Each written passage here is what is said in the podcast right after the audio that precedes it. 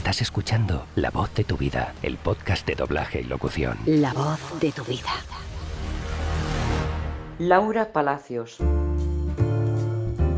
Versátil como pocas y de amplio registro, nuestra invitada de hoy es una de las actrices de doblaje más camaleónicas de nuestro país, pues es capaz, y así lo hemos visto en unas cuantas ocasiones, de hablar consigo misma en un mismo take y que parezcan dos personas distintas, lo cual ya es motivo suficiente para corroborar que estamos con una de las mejores. Laura Palacios, bienvenida a La Voz de tu Vida. Hola, ¿qué tal, Pedro? ¿Cómo estamos? Encantado de tenerte con nosotros esta semana, Laura, un placer.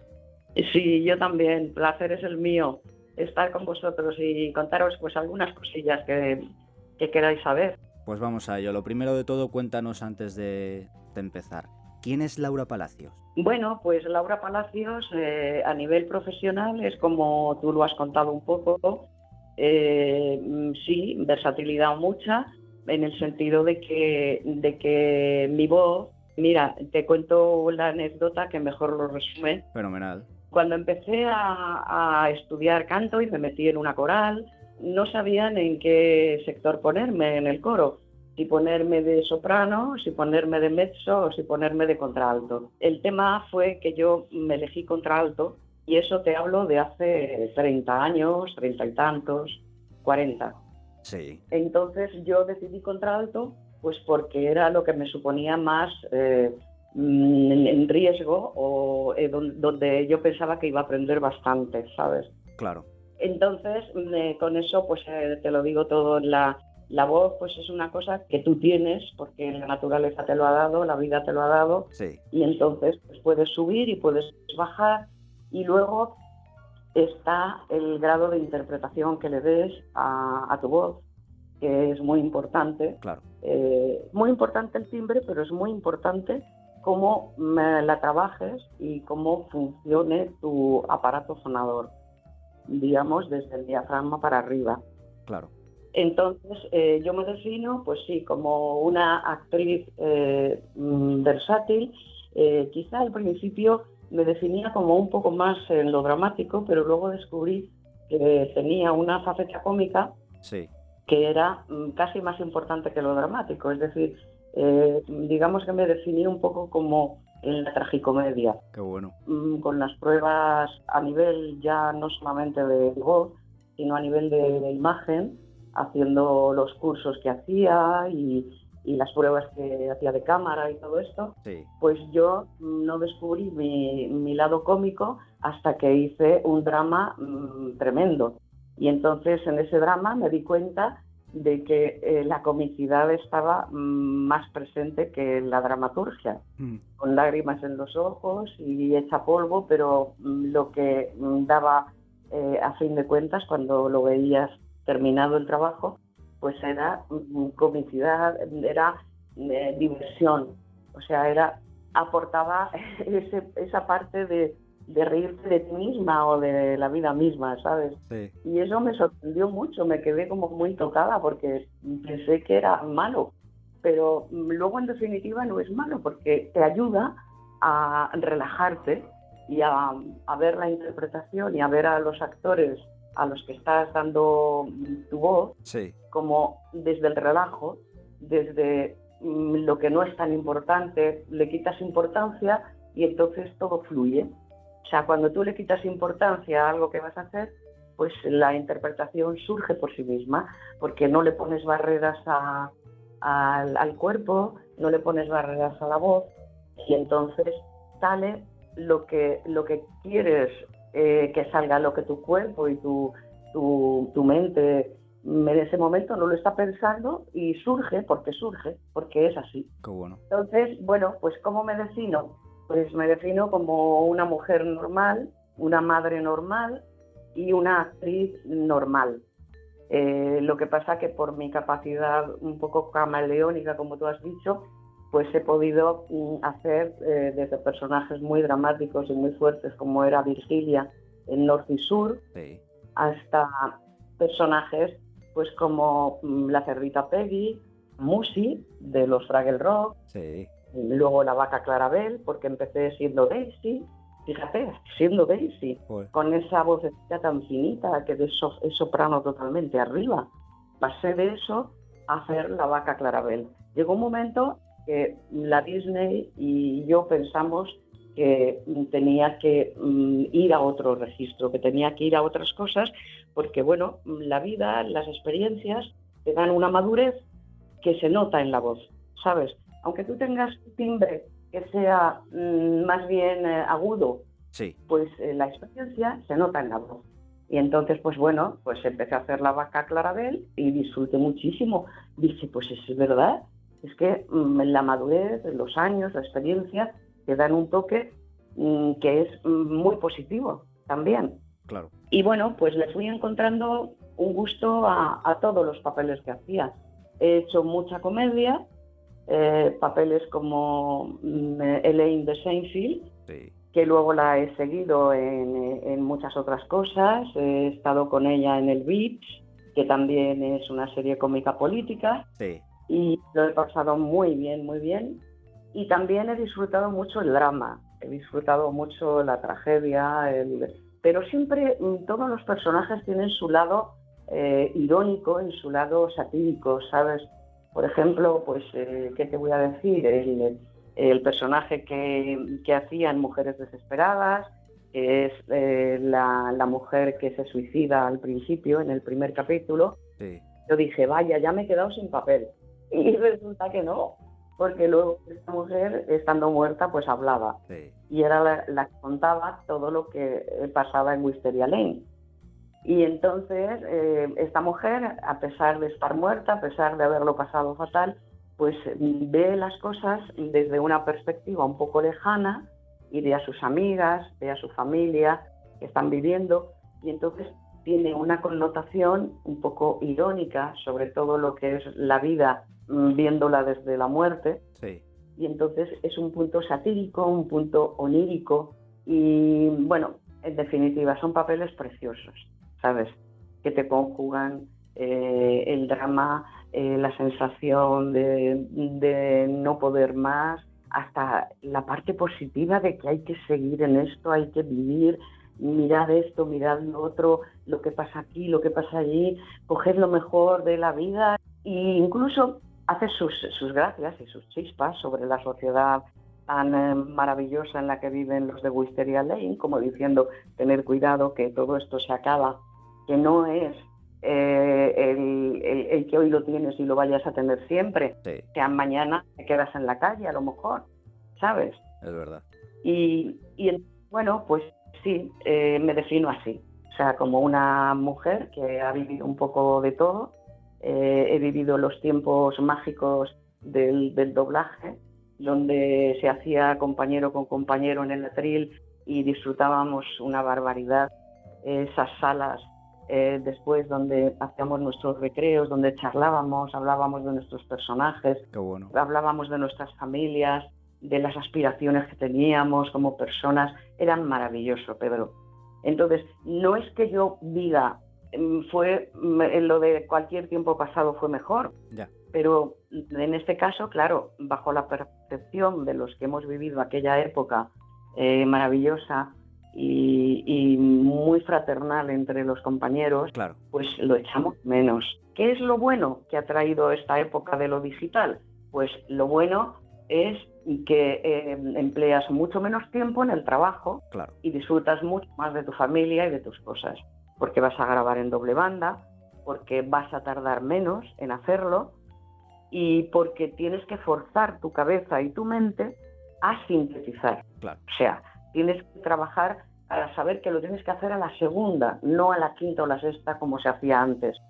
Y entonces es bueno para eso, pero es mm, lo que mm, es malo para lo otro porque deja de lado las relaciones interpersonales entre actores que son tan buenas para poder acometer un buen papel en el atril. Está claro. ¿Y cómo se adapta alguien a, estos cambios? Que antes a lo mejor te dejaban pasar el take cuatro o cinco veces y ahora lo ves una vez, dos y lo tienes que hacer. Me imagino que eso no es de la noche a la mañana, pero mm, eso conlleva un proceso que, hay que saber adaptarse y, decir o, lo hago o me quedo fuera de la industria a lo mejor, ¿no? Claro, eh, el tema fue, mm, hombre, mm, te advierto que fue todo un poco de la mañana a la noche como... Ah, sí. Sí, sí, no fue una cosa tan, eh, tan lenta como parece, no, eso fue casi de la mañana a la noche, o sea, de estar grabando eh, a tutiplén. Y entonces se iba a una velocidad tremenda también en el atril, porque había mucho trabajo por hacer. Claro. Había cantidad de, trabajo. Un actor en un día a lo mejor pues se podía hacer seis convocatorias, siete, muchas, a no ser que tuvieras un papel principal, claro. que entonces ya te llevaba, no podías ir a ningún otro lado.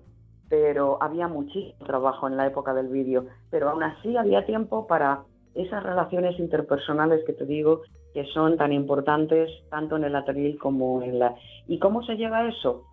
Pues eh, no se lleva muy bien, no se lleva muy bien, pero te acoplas pues porque no tienes más remedio, ¿sabes? Porque la vida va girando y la vida va avanzando a unos niveles de, rapidez tremendo, ¿sabes? Tienes que procesar lo que procesabas antes, lo que dices tú, en seis pasadas, lo tienes que procesar en dos, como mucho. Y entonces te exiges muchísimo, con lo cual los, niveles de estrés y de adrenalina en los actores es tan, tan alto. Y, eso me motiva que muchos actores eh, caigamos a veces en depresiones y, tal, pero por la rapidez con la que tienes que hacerlo todo, ¿sabes? Claro. Eh, sobre todo con la rapidez de, absorber toda la información que te está dando el actor eh, que poco a poco, si te hacen varias pasadas, pues vas mm, eh, fijándote en una cosa, luego en otra, luego en otra, y entonces llega un momento en que ya lo tienes todo, pero aquí es una mm, eh, tus ojos tienen que ser pues como mm, no, sé cómo decirte a niveles microscópicos muy boom boom son petardazos sabes y tu mente tiene que reaccionar a esos flashes tan rápidos de una forma agilísima sabes con mucha agilidad entonces, yo le agradezco a, la, temporada que vivimos digital eso, ¿sabes? Porque la mente me ha forzado a tu mente a que vaya muy deprisa y que analices las cosas muy rápidamente, ¿sabes?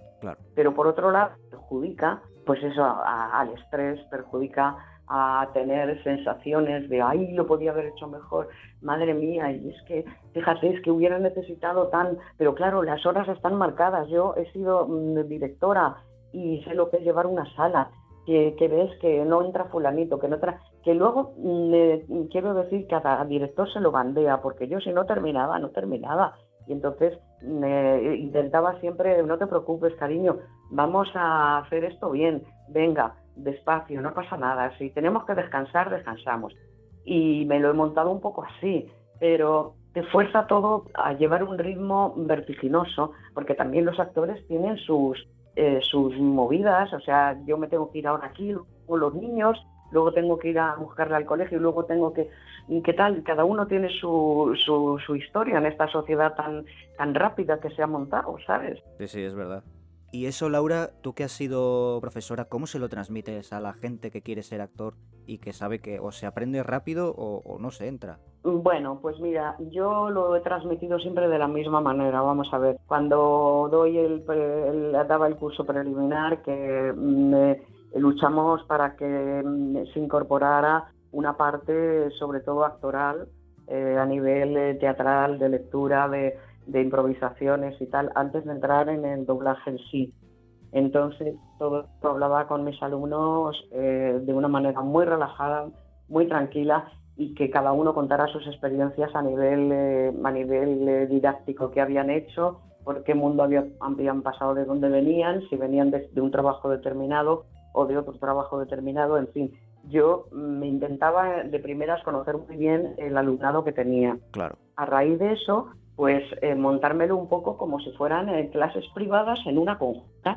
O sea, por ejemplo, había gente que venía ya pues habiendo hecho un cursillo de teatro, otro venía de locuciones, tenían un buen, eh, una buena lectura, un buen ritmo de lector Sin embargo, venían otros pues que querían eh, hacerlo porque les gustaba y porque querían esa profesión, pero no habían hecho nada. Pues yo qué sé, venían de profesiones que no tenían nada que ver con lo artístico, entonces claro. había que empezar el abecedario, ¿sabes? El ABC. Sí. Y entonces yo les decía, vamos a ver, digo, no os engañéis, esto no se va a conseguir de la noche a la mañana, porque necesitáis mucho tiempo de, eh, de incorporar muchas cosas a los alumnos que empezaban que no tenían base claro. a nivel actoral. Y yo les decía, no os quiero desanimar, pero yo os recomiendo que os apuntéis en algún grupo de teatro, en alguna actividad donde mm, os probéis a vosotros mismos a nivel pues de, de, yo qué sé, de, lectura, de, interpretación,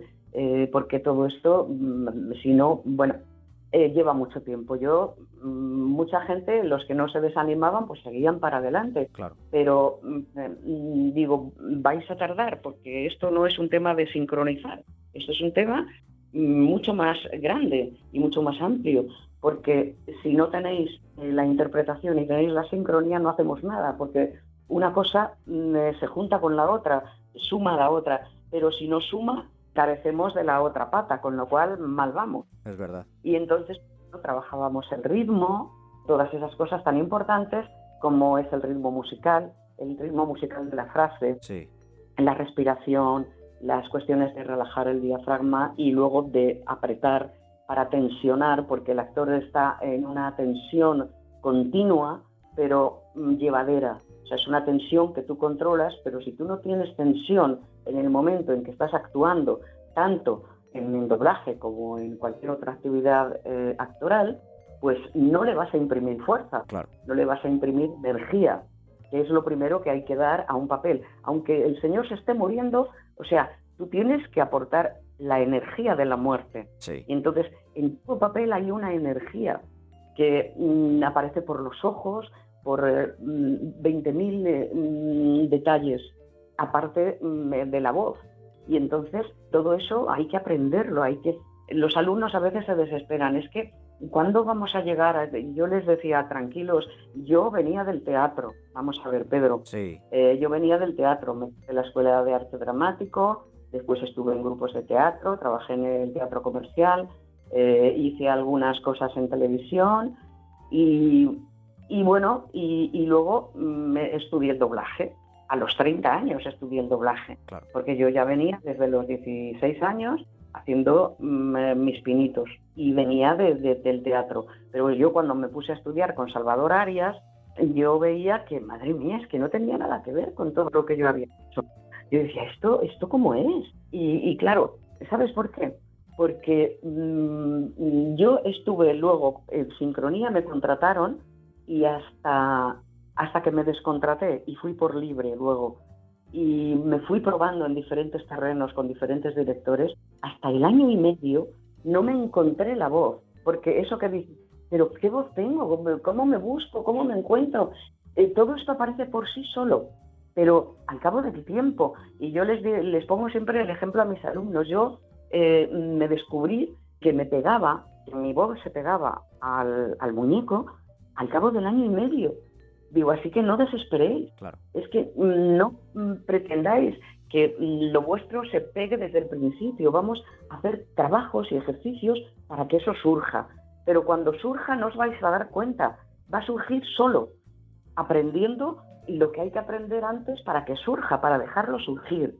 Y bueno, pues con muchos alumnos, eh, ya te digo, el método este pues ha resultado muy bien, muy bien. Eh, actores eh, que están ahora en primera línea, muy jóvenes, y que han estado conmigo y con otros compañeros. Eh, no te hablo de mí como profesora, sino con otros compañeros que también han estado mm, en la brecha de enseñar a otros el, el, trabajo, el oficio este. Sí. Pero que es muy difícil.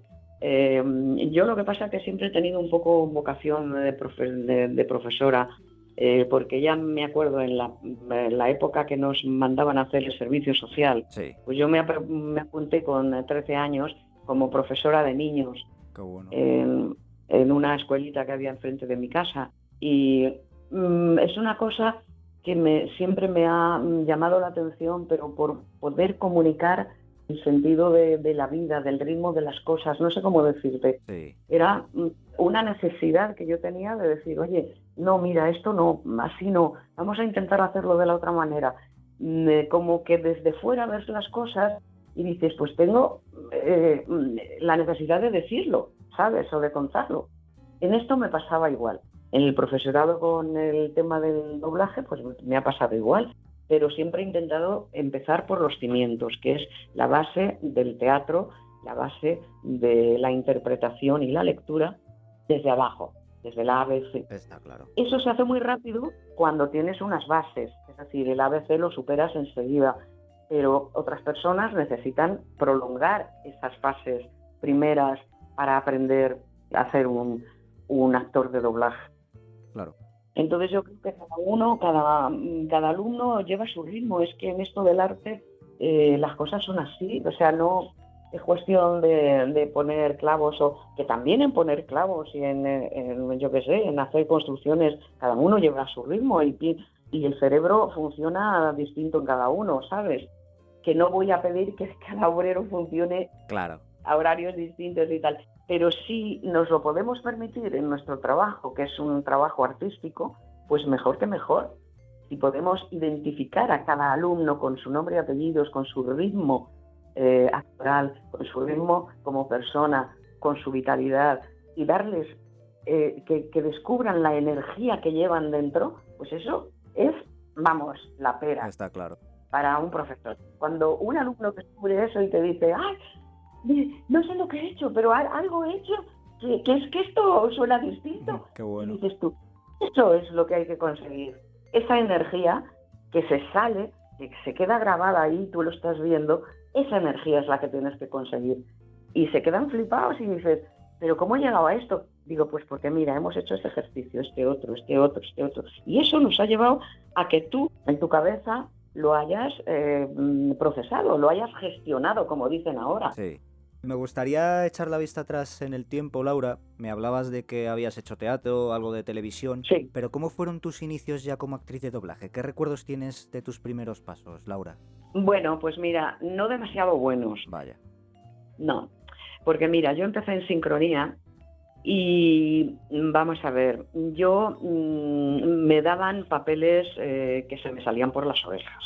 O sea, me daban eh, papelones y yo, claro, yo decía, no, por favor, me estáis hundiendo con esto, porque luego yo lo oía en mi casa y decía, madre mía, qué desastre, pero cómo me han dado esto, pero cómo me han dado lo otro, porque es verdad, porque es que la casa no se empieza por el tejado, es que hay que empezar en los cimientos. Está claro. Pero no probándote en un papelón eh, con tal, sino probándote en distintos takes, eh, con distintos tonos, con distintas, ¿sabes? Sí. Y entonces a mí que me hicieron fue el hundimiento del Titanic. Yo me hundí totalmente. Eh, aparte que, bueno, eh, ¿sabes qué pasa? Que yo estaba embarazada, me quedé embarazada Ah. y, y me hacían ir a trabajar desde el día, vamos, llamándome desde el día que di a luz. Tuve que ir a trabajar al día siguiente con la niña en brazos, se lo tenía que dejar a la sastra de arriba, eh, del piso de arriba que me lo tenía, me tenía la niña, que luego cogió una otitis y no veas tú lo que lloraba la pobre. Vaya. Pero fue tremendo. O sea, yo a los seis meses me, iba a, me iban a prorrogar el contrato y dije, dije, mira, no quiero prorrogar el contrato, yo me quiero ir. Y fue lo mejor que pude hacer, porque me fui y, y, y, claro, decías, bueno, aquí tienes un sueldo fijo y tal, pero yo dije, bueno, ¿y qué me importa el sueldo fijo? Si por, por otro lado mi chico pues se buscaba las habichuelas y entonces pues bueno, dije, yo con un poquito nos conformábamos. Dije, ya, ya encontraré, seguro. Y me decían mis amigas, los niños vienen con un pan debajo del brazo. Y yo decía, Sí. seguro que sí, verás. Y con la, el ánimo que tenía, pues chico, empecé a moverme y empezó a salirme trabajo por todos los lados.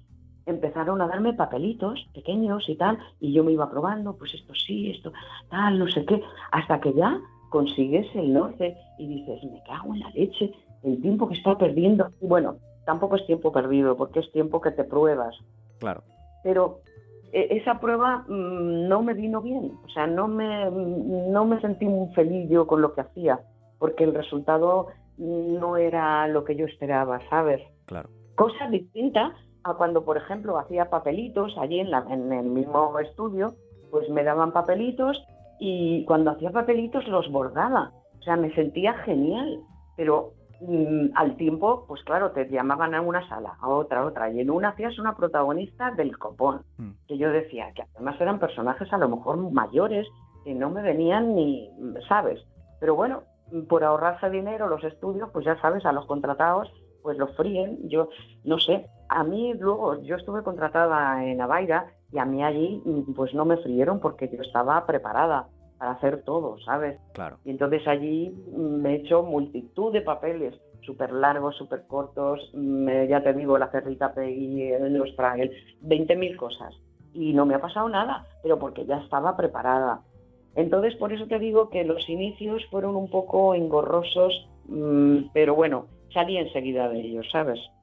Bueno, ahora que hablabas de Avaira, me estaba acordando de una cosa, porque hace unas semanas estuvo aquí Carlos Isbert, hablamos un poco del doblaje de Los Simpson Sí, y tengo una curiosidad, porque le pregunté, oye Carlos, ¿tú eres igual dirigiendo en el sentido del ajuste de Los Simpson, ¿no? Que siempre ha sido muy libre. sí, ¿Eres igual que Carlos Revilla, que Ana María?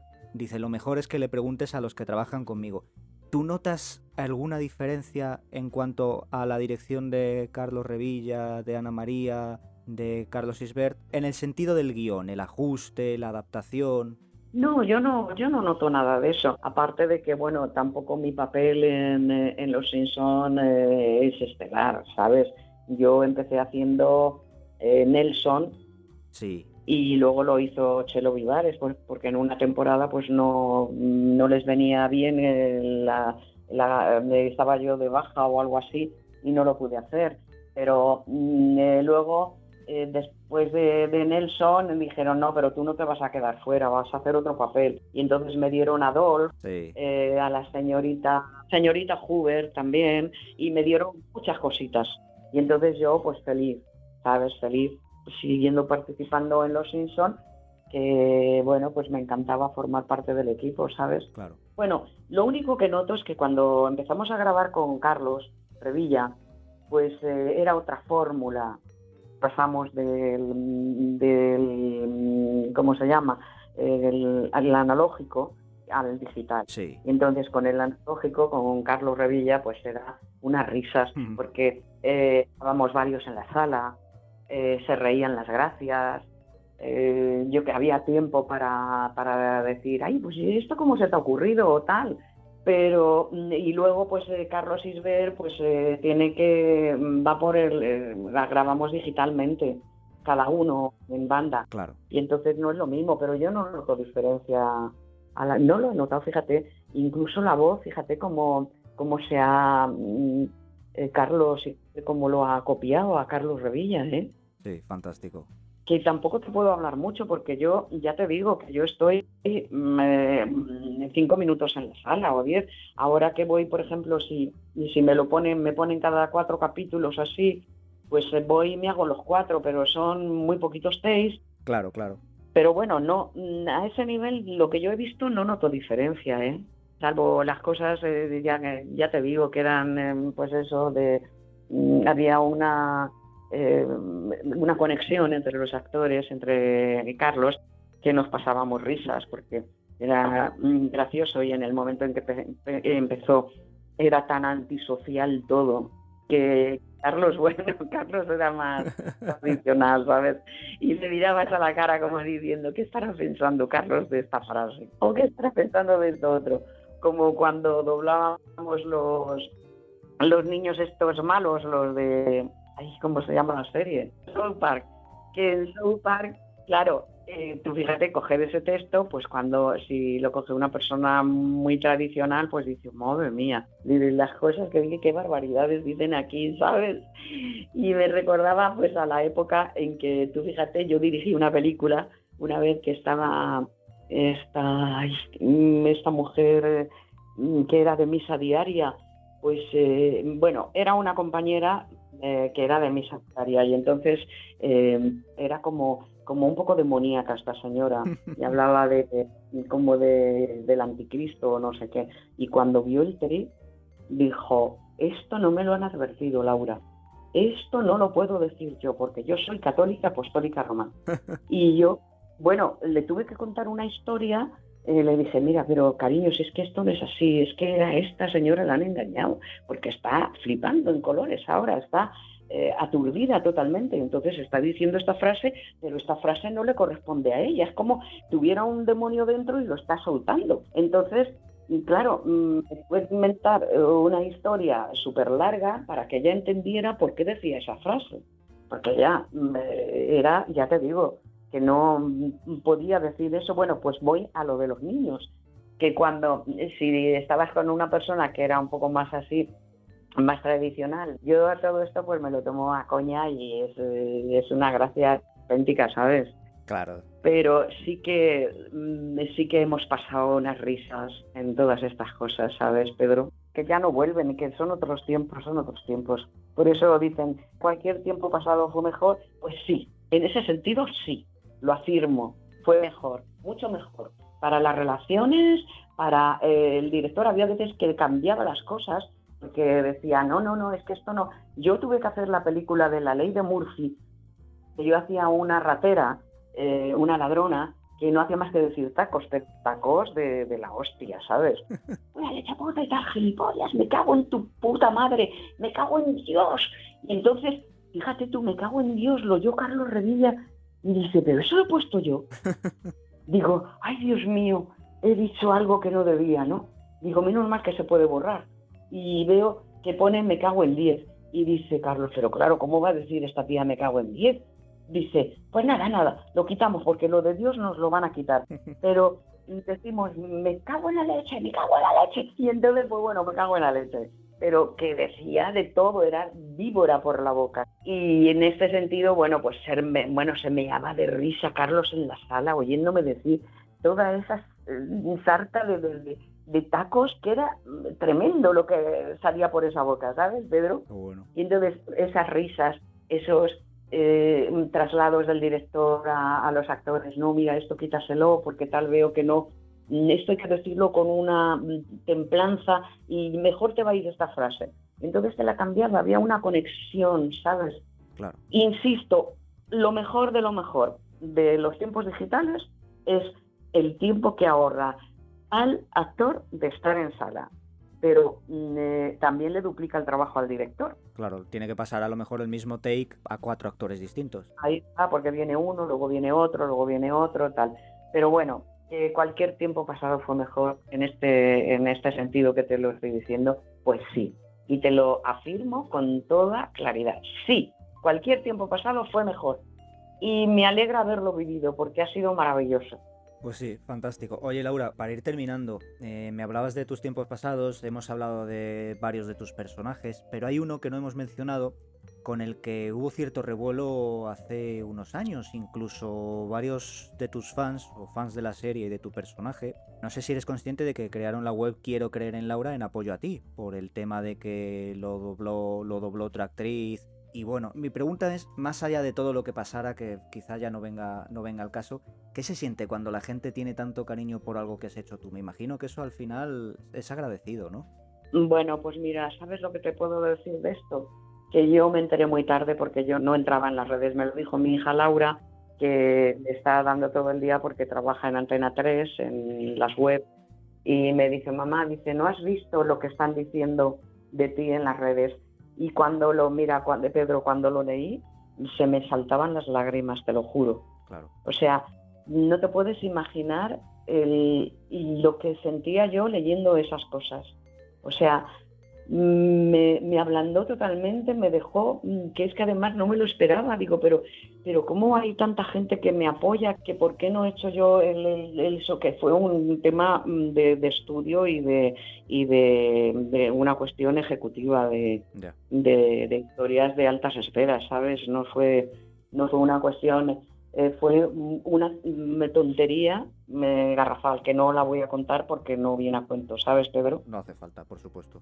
Ya te digo, una falta de entendimiento a nivel, eh, a nivel pues eso, de, eh, ¿cómo te diría? Pues eso, que yo te digo, yo quiero hacerlo esto así porque es que tal, tal fecha y, te dicen, no, esto asá, pero tal otra fecha. Pues fue una tontería, ¿sabes?